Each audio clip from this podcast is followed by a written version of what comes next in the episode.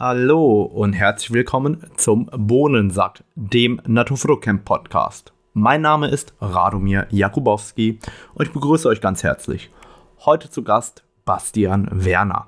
Bastian Werner ist bekannt geworden als Wetterfotograf, ist 27 Jahre jung und wird uns heute etwas mehr über sein Businessmodell und über seine Fotografie verraten. Bastian hat mich besucht im Sommer und wir haben zum ersten Mal live aufgenommen und dabei vergessen, immer sehr nah am Mikro zu sein, was dazu geführt hat, dass ähm, die Qualität an einigen Stellen nicht optimal ist. Im Gegenteil, so eine krasse tiefe Stimme von mir habe ich noch nie gehört wie an der Stelle. Aber ich hoffe, ähm, ihr könnt die schlechte Qualität tolerieren. Wir werden es beim nächsten Mal, wenn wir live aufnehmen, besser machen. Aber äh, jetzt rückwirkend kann ich es leider nicht mehr verändern, finde aber den Inhalt, ähm, den Bastian geliefert hat, wirklich gut und deshalb will ich euch das natürlich auch nicht vorenthalten.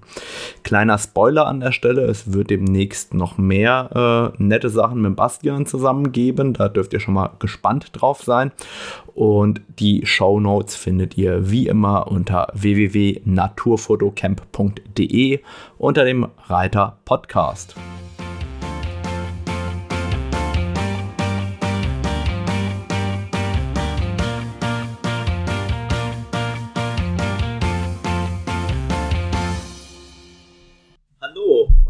Willkommen zum Business Talk. Heute mitgebracht habe ich Bastian Werner. Bastian ist Wetterfotograf, 27 Jahre jung und äh, hat gerade seinen Abschluss in Optotechnik und Bildverarbeitung fertig gemacht. Und das ist tatsächlich der erste Podcast, den ich überhaupt live aufnehme. Das heißt, Bastian ist mich in Saarbrücken auch besuchen gekommen und er sitzt jetzt neben mir und wir möchten uns heute austauschen über das Thema, wie er sein Business aufgebaut hat. Und deswegen sage ich erstmal Herzlich willkommen. Hi Bastian. Ja, danke schön, dass du mich eingeladen hast. Das Lustige ist übrigens, du hast mir gar nicht gesagt, wie der Titel von deinem Podcast ist. Du hast einfach nur gesagt, wir machen einen Podcast und ich bin vorbeigekommen. Jetzt weiß ich auch, wie das Ding heißt. Dann können wir gleich mal anfangen. Nee, offiziell heißt der, der Bohnensack und Business Talk ist quasi nur der Bereich. Also ich, ich mache dann Blog Talk. Das Bohnensack wusste ich. Genau. Super. Also, dann herzlich willkommen. Und meine allererste Frage ist, als was fühlst du dich denn überhaupt? Bist du Naturfotograf? Bist du Landschaftsfotograf? Bist du Wetterfotograf? Was, was, was ist das überhaupt? Und was ist auch der Unterschied zwischen einem Wetterfotografen und einem Stormchaser? Erzähl mal erstmal, wo, wo müssen wir dich überhaupt einordnen? Ich glaube, das ist sehr schwierig, mich einzuordnen, weil ich kann mich selbst nicht so richtig einordnen, weil ich würde mich auch gar nicht als Fotografen bezeichnen, weil ja ich im Gegensatz zum Beispiel für Fotografen, die sehr künstlerisch fotografieren, ist ja bei mir alles Planung vorweg und die Kamera ist ja nur ein Tool, was ich dann vor Ort mal benutze, aber im Grunde habe ich ja nicht so viel mit der Kamera zu tun. Die, die Kunst macht ja in meinem Fall die Natur. Ich gucke ja nur dann, wann das Wetter auftritt. Ja, ansonsten ist also die Frage, ob das dann sozusagen das dann wirklich die Aufgabe des Wetterfotografens ist, dann bin ich vielleicht dann doch ein Wetterfotograf. Sagst du, wann das Wetter auftritt? Wenn ich jetzt rausgucke, draußen ist es grau, das ist auch ein Wetter. Was bedeutet denn überhaupt das Wetter tritt auf. Erklär das vielleicht kurz. Für mich bedeutet das Wetter tritt auf dann, wenn es etwas Spannendes am Himmel gibt, was nicht nur blau oder grau ist, so sage ich das Ganze immer, sondern so alles, was dazwischen drin ist, Abendrot, Morgenrot, Nebel, Gewitterfronten, die aufziehen, aber auch nachts der Sternenhimmel, jetzt zum Beispiel aktuell den Kometen fotografiert was gibt es da noch für tolle Sachen? Polarlichter, also alles wirklich, was sich so an einem Himmel Außergewöhnliches abspielen kann, was irgendwas mit der Atmosphärenphysik zu tun hat. Super, genau so muss man es, glaube ich, auch erklären, weil die Herausforderung ist ja, Wetter hat man immer das Gefühl, irgendein Wetter ist ja immer da und dann äh, geht es wirklich um die Wetterphänomene, die du gerne fotografierst. Und jetzt ist es ja so, du hast aus der Liebe zum Wetter irgendwie ein Business begründet, wo du gesagt hast, hey, ich werde jetzt Fotograf, ich werde Wetterfotograf. Wie hat das bei dir angefangen, dass du gesagt hast, das will ich gerne fotografieren und daraus soll mein Geschäft entstehen? Ich glaube, es wäre, sage ich mal, zu viel mich selbst gelobt, wenn ich jetzt sagen würde, ja, ich habe mir das damals, als ich mit 16 die Kamera in die Hand genommen habe, gedacht, ich verkaufe jetzt Leuten, wenn ich 27 bin, mein Wissen, weil ich so gut da drin werde, dass ich ein Geschäftsmodell darauf ausbauen kann.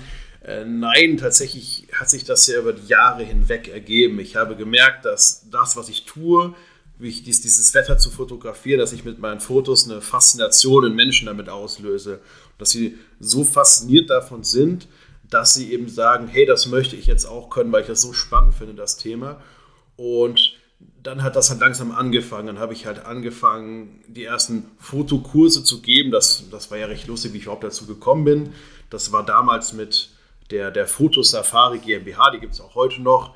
Ähm, da bin ich damals, da war ich, glaube ich, 20, bin ich zu denen gefahren, habe gesagt, hey, guck mal, ihr macht Fotokurse. Ich finde das cool, wenn ich mal beim Storm Chase jemand mitnehmen könnte, der auch mit mir das Gewitter jetzt fotografiert. Dann habe ich denen meine Fotos gezeigt, dann haben wir so ein bisschen drüber gequatscht und dann fanden die das so cool und haben gemeint, so, hey, du machst so gute Fotos, willst du nicht auch einfach generell mal Workshops bei uns geben? Und dann fing das so an, dann habe ich dann so die ersten kleinen Workshops dort gegeben und habe dann irgendwann auch schnell gemerkt, wo ich in diese Landschaftsfotografen-Szene reingekommen bin, dass ich einen riesengroßen Vorteil habe, weil ich durch das Wetter wissen konnte ich das Licht in der Landschaft ja vorhersagen und bin dann immer dorthin gefahren, wenn das in die Landschaft erst gefahren zum Fotografieren, wenn das Wetter perfekt war. Und ja, und dann habe ich das weiter gestrickt und habe dann 2015 mich an den Rheinwerk Verlag gewendet und habe gesagt, hey Jungs, äh, wie schaut das und, und Mädels natürlich auch, wie schaut das denn so aus? Ich habe da jetzt äh, die Idee mit so einem Buch darüber, dass ich anderen Landschaftsfotografen zeigen kann, wie das Wetter wird. Und dann habe ich das Buch rausgebracht und dann ging das dann so langsam los mit Einladungen für Messen, weil die Leute sich dann immer mehr dafür interessiert haben. Das war so die Geschichte. Und den Rest äh, sieht man, denke ich, online ganz gut. Da kann man noch mehr drüber reden später. Genau. Gibt es hier mal in den Show Notes äh, die Website von Bastian und alles, worüber wir sprechen werden. Und wenn du jetzt dieses Business gestartet hast und du hast dann eine ganz, ganz klare Nische gefunden, der mhm. Wetterfotograf oder man, man, man nennt dich der Wetterfotograf, das heißt, du hast eine, eine ganz, ganz klare Nische und einen Wiedererkennungswert. Mhm. Wie wichtig ist dieser Wiedererkennungswert heute, damit man sein Themengebiet aufbauen kann, damit man damit Geld verdienen kann? Diese USP, wie man es nennt. Wie wichtig ist die, die, diese Nische für dich, in der du dich tummelst? Ist die essentiell? Für uns ist dieser USP absolut essentiell als Fotograf oder sage ich mal als, äh, nennen wir es mal Visual Content Creator. Mittlerweile ist das ja so der gängige Begriff, weil man, man macht ja mittlerweile auch, sage ich mal, so in dieser in der Szene ja viel, viel mehr, gerade was so Social Media angeht. Und das deckt ja noch viel mehr ab. Da geht es ja auch darum, dass man ja viel digitale Kunst macht. Das ist ja alles das, dasselbe, ob ich jetzt Filme drehe, ob ich jetzt auf YouTube bin, ob ich jetzt ein bekannter YouTuber bin.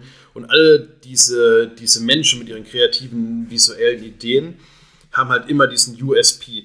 Das heißt also, ich muss etwas Neues, Visuelles erfinden, was die Menschen so klasse finden, dass sie es auch haben wollen. Und nur damit funktioniert das. Ich kann nicht Dinge nachmachen in der Kunst. Wenn dann auf einmal, wenn ich etwas habe, was man einfach nachmachen kann in der Kunst, was auf einmal jeder andere auch kann, dann ist es keine Kunst mehr. Und so ist es auch mit diesem visuellen Content. Wenn ich den, wenn der Zugang zu dieser Sache so einfach ist und es jeder tut, dann habe ich meinen USP verloren und dann ist das Interesse an meiner eigenen Person auch nicht mehr so groß. Nur solange ich diesen USP habe, haben die Menschen Interesse daran, an dem, was ich tue und kommen halt zu mir, um das zu erlernen, weil sie es auch tun möchten. Und wenn du sagst, für dich ist dieses Visual Content kreieren, ist ein wunderbares Wort, äh, oder Visual Content Creator, das heißt, du machst auch sehr, sehr viel auf Social Media oder auf Social Media Plattformen. Ähm, wie wichtig ist denn aus deiner Sicht das Thema Social Media für dich? Wie wichtig ist das für einen Fotografen? Muss ich das haben oder ist das optional? Weil wenn ich in einem anderen Bereich erfolgreich bin, wie oder wo, wo, wo kommt der, Mehrwert von Social Media für dich als Künstler oder als Fotograf her? Ich glaube, das ist sogar die Frage ist dahingehend interessant, weil wir haben uns ja kurz vor dem, Blog, vor dem Podcast schon darüber unterhalten, dass zum Beispiel du ja circa zehn Jahre älter bist als ich und du hast eine ganz andere Generation. Du bist, hast damit angefangen, dass du zum Beispiel diesen riesen Blog aufgebaut hast hier im Internet. Du warst ja eher so diese Generation, so vor Social Media mit den Internetblogs und das sozusagen dadurch dich, dich gut verkaufen können. Und bei uns, bei, sag ich mal, bei meiner in Anführungszeichen Generation oder in der, in der heutigen Zeit ist es eben extrem wichtig, sich über Social Media zu verkaufen, weil man dann halt, wenn man das Social Media richtig bedient, sehr schnell in kurzer Zeit ein gutes Feedback für die Sache bekommt. und man kann sehr schnell viel Reichweite erzeugen, um das erste Geld damit einzunehmen. Früher war das eher so, sage ich mal ganz klassisch, denke ich, dass das Klinkenpolieren, dass man irgendwo angefragt hat, möchtest du meine Fotos kaufen, zu einer Galerie gegangen ist. Und heute ist das so, dass man es erstmal der breiten Masse in Social Media direkt zeigen kann. Ja. Und wie muss man sich das vorstellen? Jetzt, äh, ich glaube, einige meiner Zuhörer sind eher aus der älteren Generation, wie du sie nennst. Ja. Wie muss man sich denn vorstellen, was, was bringt mir denn jetzt Reichweite, was bringen mir denn diese Klicks, die fiktiv auf meine Bilder oder irgendwie bei mir landen? Jetzt habe ich da 300.000 Abonnenten mhm. und erreiche immer einen Teil davon und die klicken jetzt auf meine Bilder. Was, was bringt mir das denn am Ende des Tages? Ich glaube, wenn man dann zum Beispiel nach den Followerzahlen geht, muss man aus meiner Sicht unterscheiden zwischen den Leuten, die, die einfach nur viele Follower aufgebaut haben, weil sie eben Social Media gut kennen, und, und den Leuten, die eben etwas Einzigartiges geschaffen haben in Social Media. Und diese, da gehst du diesen typischen Influencer, deswegen unterscheide ich das zwischen dem Visual, Visual Content Creator und dem Influencer. Influencer sind Leute, die haben eine riesengroße Followerzahl und die machen jetzt vielleicht gar nichts Individuelles, aber sie bieten eben eine Plattform. Und das sind eben eher so die, die Leute, die halt dann viel mit Product Placements arbeiten. Das ist ja zum Beispiel das, was ich kaum mache, außer jetzt für meine wirklichen Partner, die ich dann auch als Partner bezeichne. Also ich mit der Firma Tamron, mit der ich zusammenarbeite, das ist dann eine ganz andere Sache. Und das sind eben, ja, und wenn man halt eben diesen individuellen Content bietet, dann kann man wirklich mit dem, was man tut, bekannt werden. Das heißt, also ich kann wirklich morgens aufstehen, kann meinen mein, mich kreativ ausleben, genau das machen, was ich möchte, das auf Social Media verteilen und die Leute feiern das Ganze, die, die finden das dann gut und dann kann ich daraus Produkte generieren, um halt den Leuten die Möglichkeit zu geben, dass zum Beispiel, so wie ich das viel mache, selbst den Zugang zu dieser ja, Hauptprodukte natürlich. Ja, und ich muss nicht, bin nicht darauf angewiesen, dass Marken auf mich zukommen, die mich jetzt als Plattform verwenden wollen. Und das ist, sage ich mal, so das Ziel, was man, denke ich, haben sollte, als, als wenn man eben eher diese künstlerische Seite haben möchte. Ich glaube, ganz wichtig ist auch, dass der Influencer partout gar keinen kreativen Content liefern muss. Eventuell ist er auch einfach nur bekannt aufgrund seiner sportlichen Leistung oder anderer Leistungen, die er bringt. Und deswegen folgen mir auch viele, wo man dann wieder Produkte platzieren kann. Mhm. Wohingegen gerade der Visual Content Creator ja wirklich etwas schafft, was auch für die sozialen Medien in dem Sinne bestimmt ist.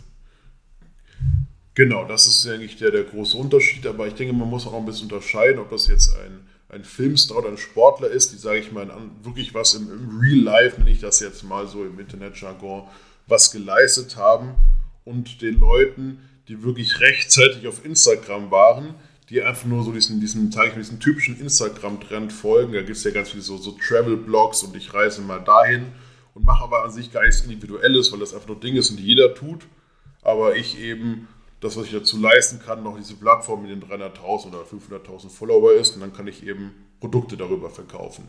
Und das ist etwas, sage ich mal, da verdient man natürlich Geld mit, aber das ist zum Beispiel was, was ich nicht sagen würde, was jetzt ein großes, was jetzt eben kein Visual Content Creator ist, weil da ist die kreative Schöpfung nicht so da, wenn ich immer das mache, was andere auch tun und halt nur die Plattform habe. Jetzt ist es ja das, was viele beschäftigt, wie kann ich daraus, was mir Freude macht, eine künstlerische Leistung oder alles andere, was mir Freude bereitet, wie kann ich daraus irgendwann vielleicht davon leben oder davon auch Geld verdienen? Was sind denn oder was waren bei dir so die ersten Schritte dann in die Selbstständigkeit hinein? Äh, hast du direkt gesagt, super, ich gründe äh, eine Aktiengesellschaft und du bist jetzt äh, im DAX notiert? Oder wie, wie bist du an die Sache herangegangen? Wie hast du es geschafft, die, diese ersten Schritte zu gehen? Weil ich glaube, die ersten Schritte sind ja immer das, das Allerschwierigste. Sich da irgendwie zu überwinden und zu sagen, ich, ich, ich mache mir jetzt irgendwie eine Selbstständigkeit daraus. Ich glaube, dass, dass sie es erzwingen mit einer künstlerischen Tätigkeit, ich möchte daraus eine Selbstständigkeit machen. Ich glaube, dass das falsch ist.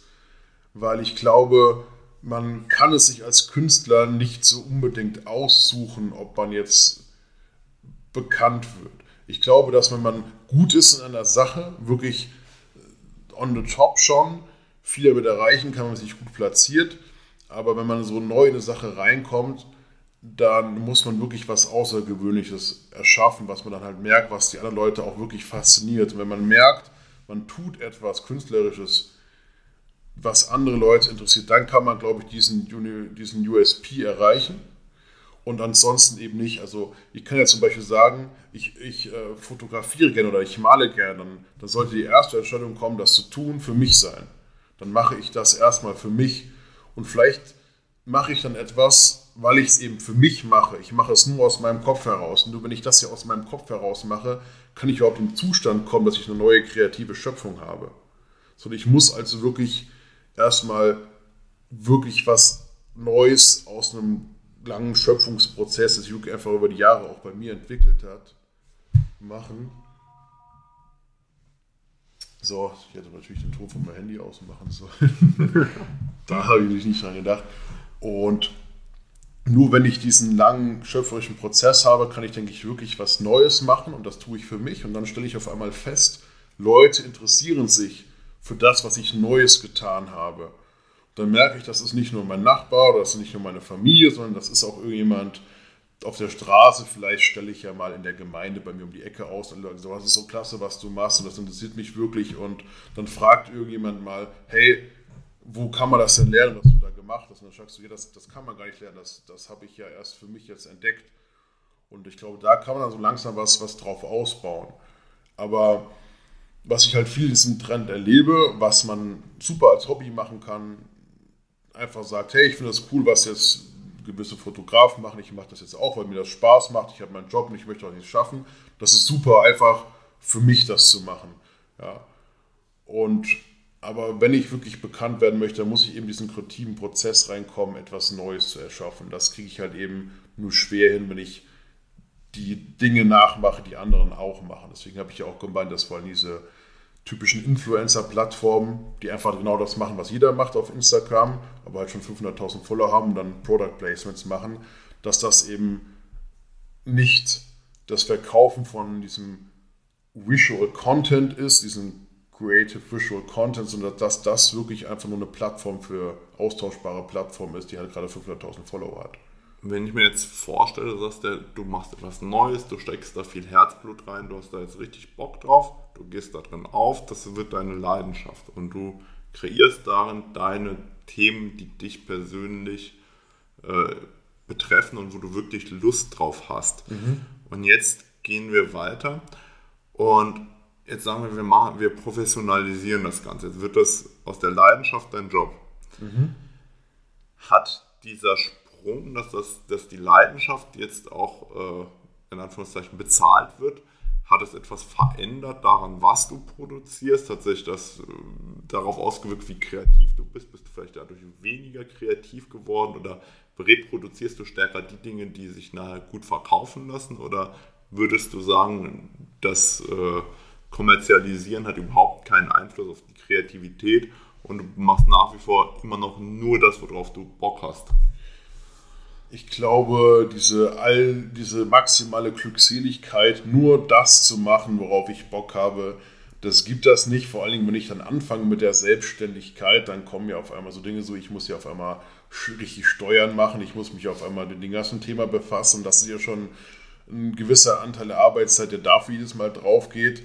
Und dann muss ich halt irgendwie auch mit Kunden telefonieren und ich habe natürlich hat man auch manchmal Stress mit Kunden und dann trägt er das wieder auf und es ist halt sehr schwierig zu sagen, dass man wirklich morgens aufsteht, so weiß ich, mit so einem Regenbogen und Rehe umherum einen aufwacht und sagt, ich schaffe jetzt was Kreatives. Ich glaube, da muss man dann irgendwann diesen Zustand des, des Privatiers erreicht haben. Dann kann man das, denke ich mal, machen. Aber so am Anfang, denke ich mal, ist, ist auf jeden Fall mehr Freiheit mit dabei, als wenn ich jetzt eine Festanstellung hätte. Das auf jeden Fall, aber es ist doch, doch nicht so viel, wie man vielleicht anfangs glaubt, wenn man selbstständig ist, dass man da immer das, das tun könnte, was man jetzt unbedingt möchte.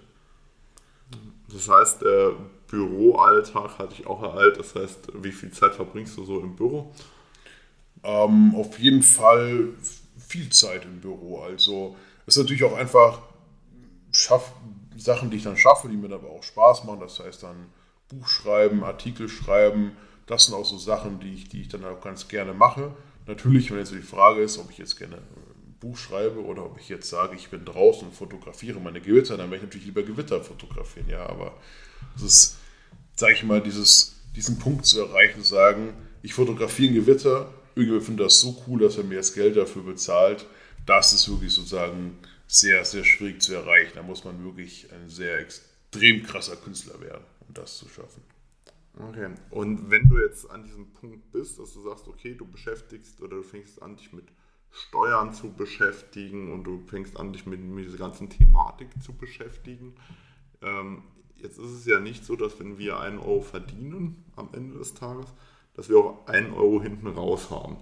Weil die meisten, die ihr Leben lang irgendwie angestellt waren, die gehen immer davon aus, super, ich habe 100 Euro aufs Konto bekommen, ich kann 100 Euro ausgeben beim Shoppen. Mhm.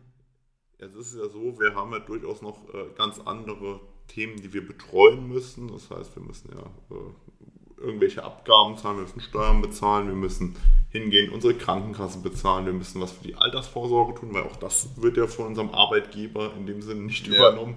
Ähm, das heißt, wie, wenn, wenn du 100 Euro verdienst, wie viel kommt denn da wirklich am Ende raus und ähm, wie, wie, wie, wie kalkulierst du da grob einfach, wie, wie muss man sich das vorstellen, wenn man anfängt, in so einer Selbstständigkeit zu verstehen, dass man da noch etwas abgeben muss. Ich meine, du hast ja vielleicht den Vorteil, dass du aus dem Studium kommend schon gegründet hast, also äh, warst du nie in so einem richtig festen Anstellungsverhältnis, aber wie, wie, wie muss man damit umgehen?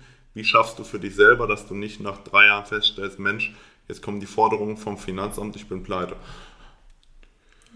Um, wie ähm. gehst du damit um? Wie ist dein System dazu vielleicht?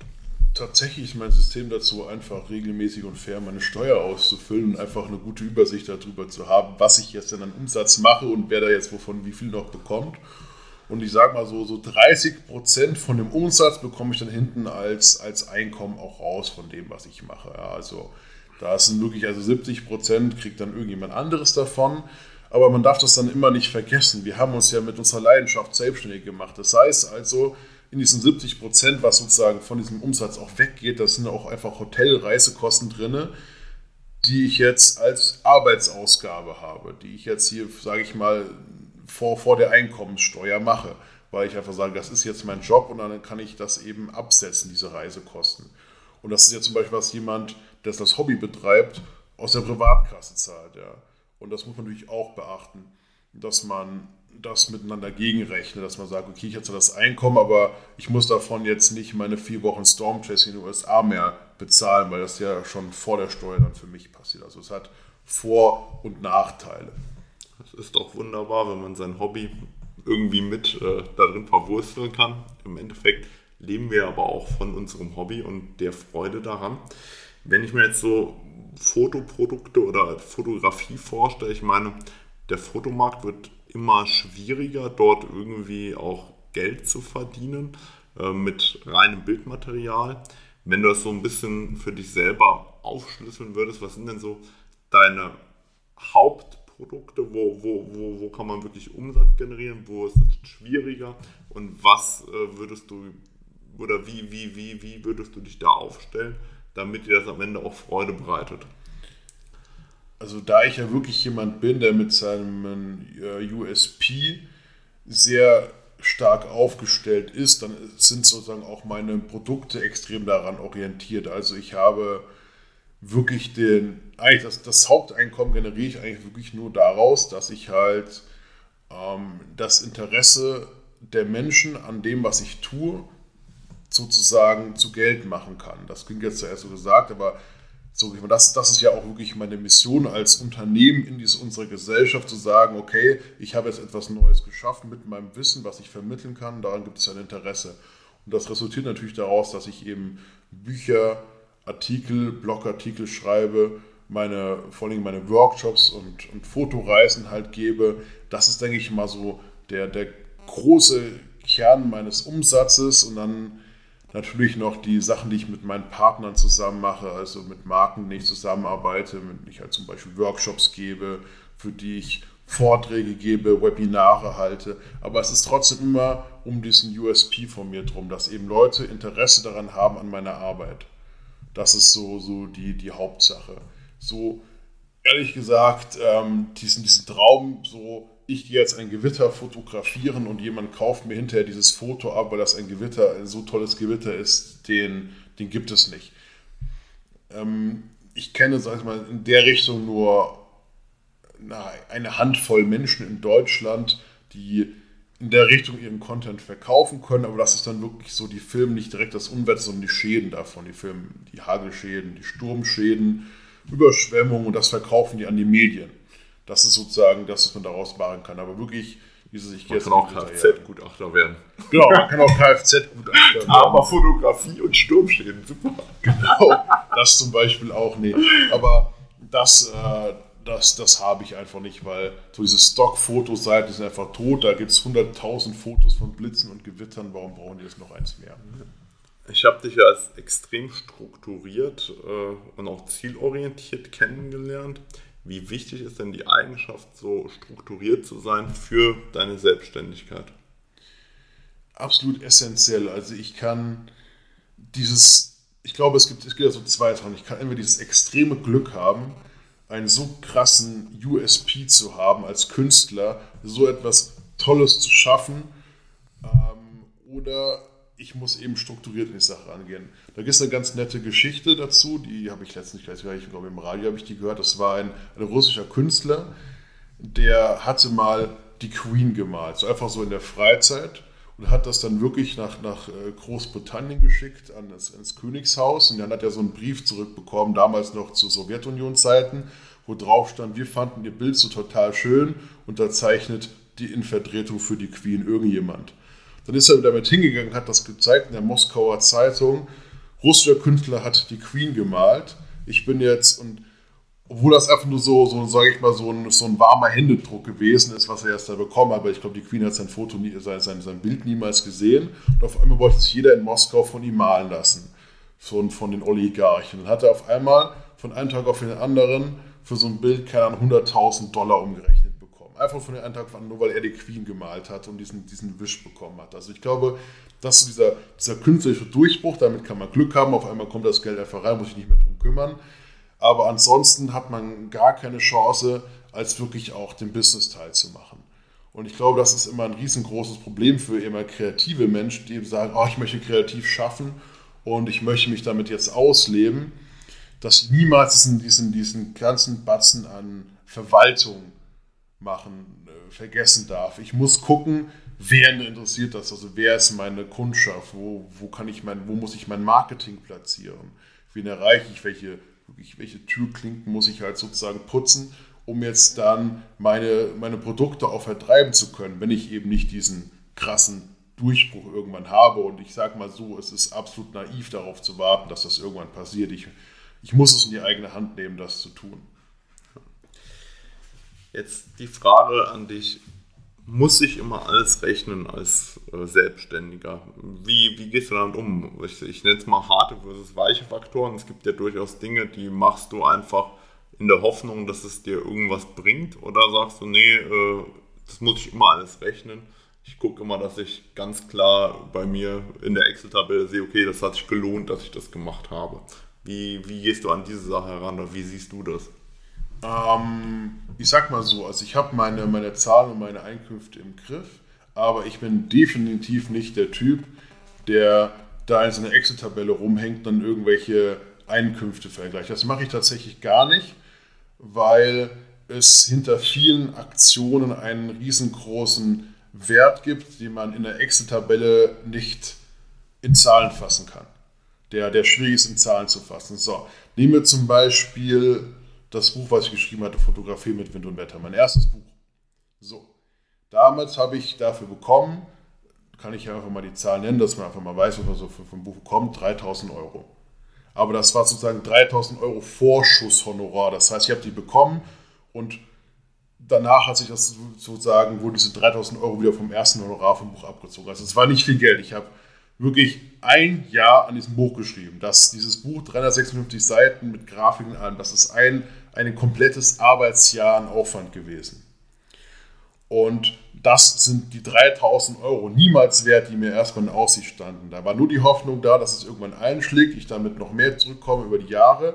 Aber das, was das Buch vor allen Dingen gemacht hat, was man nicht vergessen darf, ist, ich habe schriftlich auf einmal gehabt, bestätigt von einem, von dem renommiertesten Fachbuchverlag für Fotografiebücher in Deutschland, dass ich fähig dazu bin, so gut fähig dazu, dieses Wetter zu fotografieren, dass ich ein Buch darüber schreiben durfte und es veröffentlicht habe.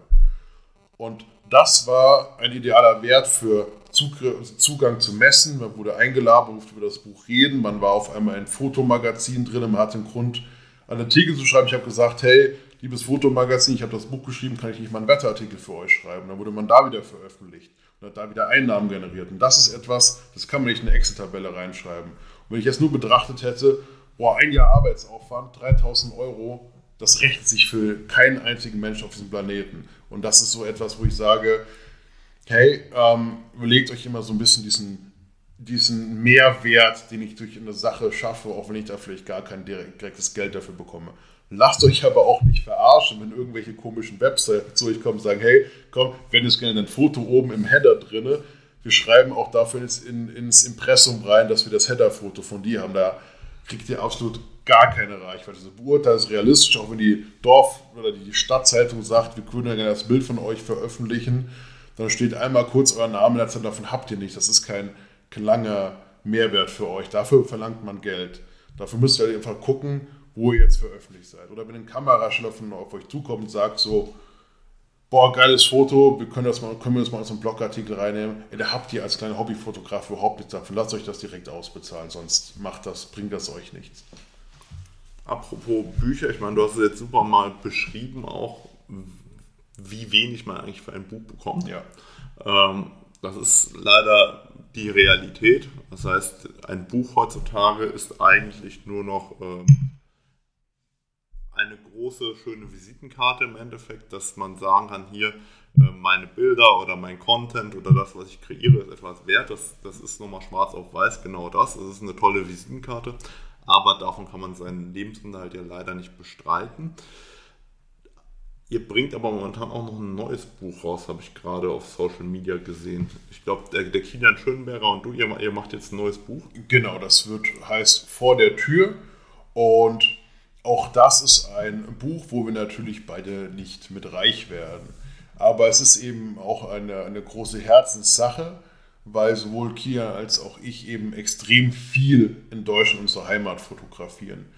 Und das hat, dieses Buch hat natürlich die Motivation, einfach mal all diese coolen Locations, die wir haben, die niemals die Anerkennung finden, auch an sich in Social Media. Wir posten ein Bild und wenn wir dazu schreiben, wo das aufgenommen wurde, dann fahren vielleicht ein paar Fotografen dahin, aber es ist nicht so wertig und nicht so zusammengefasst, wie wir das eben in diesem Buch vor der Tür haben. Da geht es eben darum, dass man diese ganzen coolen Locations in Deutschland, bekanntere und unbekanntere, eine Art Reiseführer packt, den man, wo man sich das Buch schnappt und einfach selbst dahin fahren kann zu fotografieren.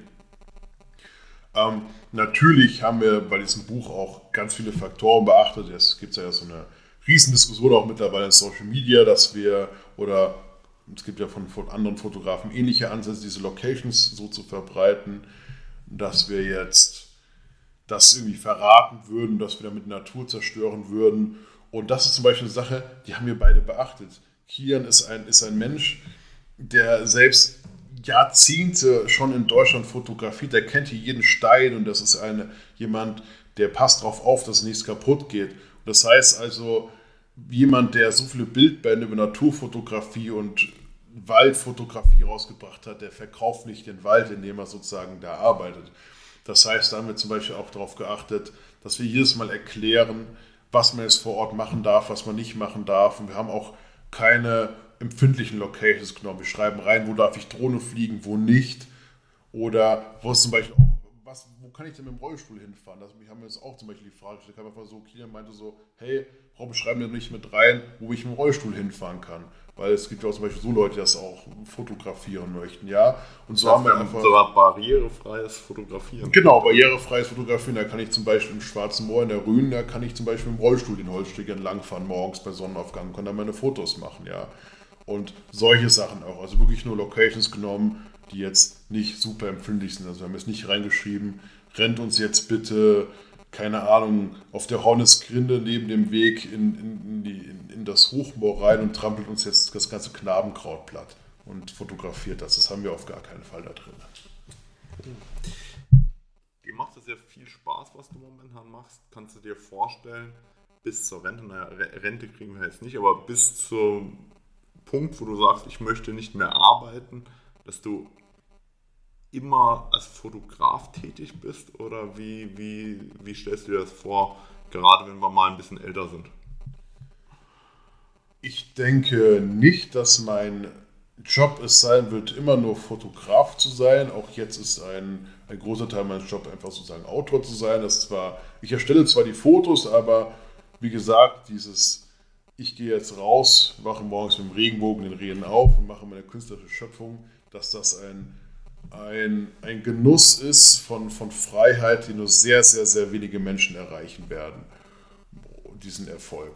Und deswegen muss es einfach eine harte Arbeit, wo ich, ich muss also Geld verdienen, damit ich die Freiheit haben kann, zu sagen, ich gehe jetzt vier Wochen in die USA Storm Chase. Das ist etwas, das ist meine Freiheit. Dafür habe ich die Festanstellung geopfert, dafür kann ich eben sagen, ich gehe jetzt vier Wochen Storm Chase, wenn ich das jetzt möchte. Und kann mir meine Zeit so planen. Und dass man halt eben dafür noch Einkünfte hat und ob das jetzt mein Leben lang ist, dass ich Fotoreisen und Fotoworkshops gebe, ist jetzt so die Frage. Also ich habe natürlich noch einige Pläne dafür. Ähm, unter anderem sind wir gerade, bin ich gerade mit einer Firma dabei, diese eine Wettervorhersage-App für Fotografen zu realisieren dass ich einfach nur noch sagen kann, oh, ich möchte das Schloss Neuschwanstein fotografieren, ping, morgens Push-Benachrichtigung, in zwei Tagen Nebel am Schloss Neuschwanstein. Das ist so das, was, was ich natürlich dann auch noch möchte und vielleicht ist dann irgendwann so, dass wenn das funktioniert, dass ich nur das Marketing für die App mache, acht Wochen in der USA Storm Chasing gehe, dass sozusagen aus dem Auto raus ab und zu mal ein bisschen Marketing telefonieren. Vielleicht ist auch das die Zukunft, vielleicht passiert das, ich weiß es nicht, aber ja, ich, ob ich jetzt immer sage, ich bin jetzt so aktiv in der Fotoszene, selbst inkludiert? Das ist natürlich so die Frage. Das kann sich auch einfach wandeln. Wenn du dir jetzt so anschaust, was du bis jetzt gemacht hast, gibt es irgendwie einen Tipp, wo du sagst, Mensch, hätte mir erst einer drei Jahre früher gesagt, dass das wäre, das hätte wirklich alles verändert für mich in der Selbstständigkeit, irgendwas, wo du sagst, da diesen Tipp, den, den muss man unbedingt mal weitergeben. Ähm, ja, ich glaube, der, der größte Tipp ist, dass man nicht scheuen sollte, gute Software zu kaufen für Büro, Banking und alles andere, was man so an, an Steuerkram erledigen muss, weil dann sagt man immer so, oh boah, soll ich jetzt dafür 300 oder 400 Tacken im Jahr abdrücken, dass ich so eine Software habe, weil das ist ja schon irgendwie viel Geld, dann habe ich eine Banking-Software und sowas, aber das spart so viel Zeit. Das ist das wirklich was, was, was mir gesagt, wenn mir jemand früher gesagt hätte, dass ich das so machen kann, das, das wäre eine enorm, enorm hilfreiche Sache gewesen. Cool, interessant, weil ich glaube, das hat tatsächlich noch niemand erwähnt.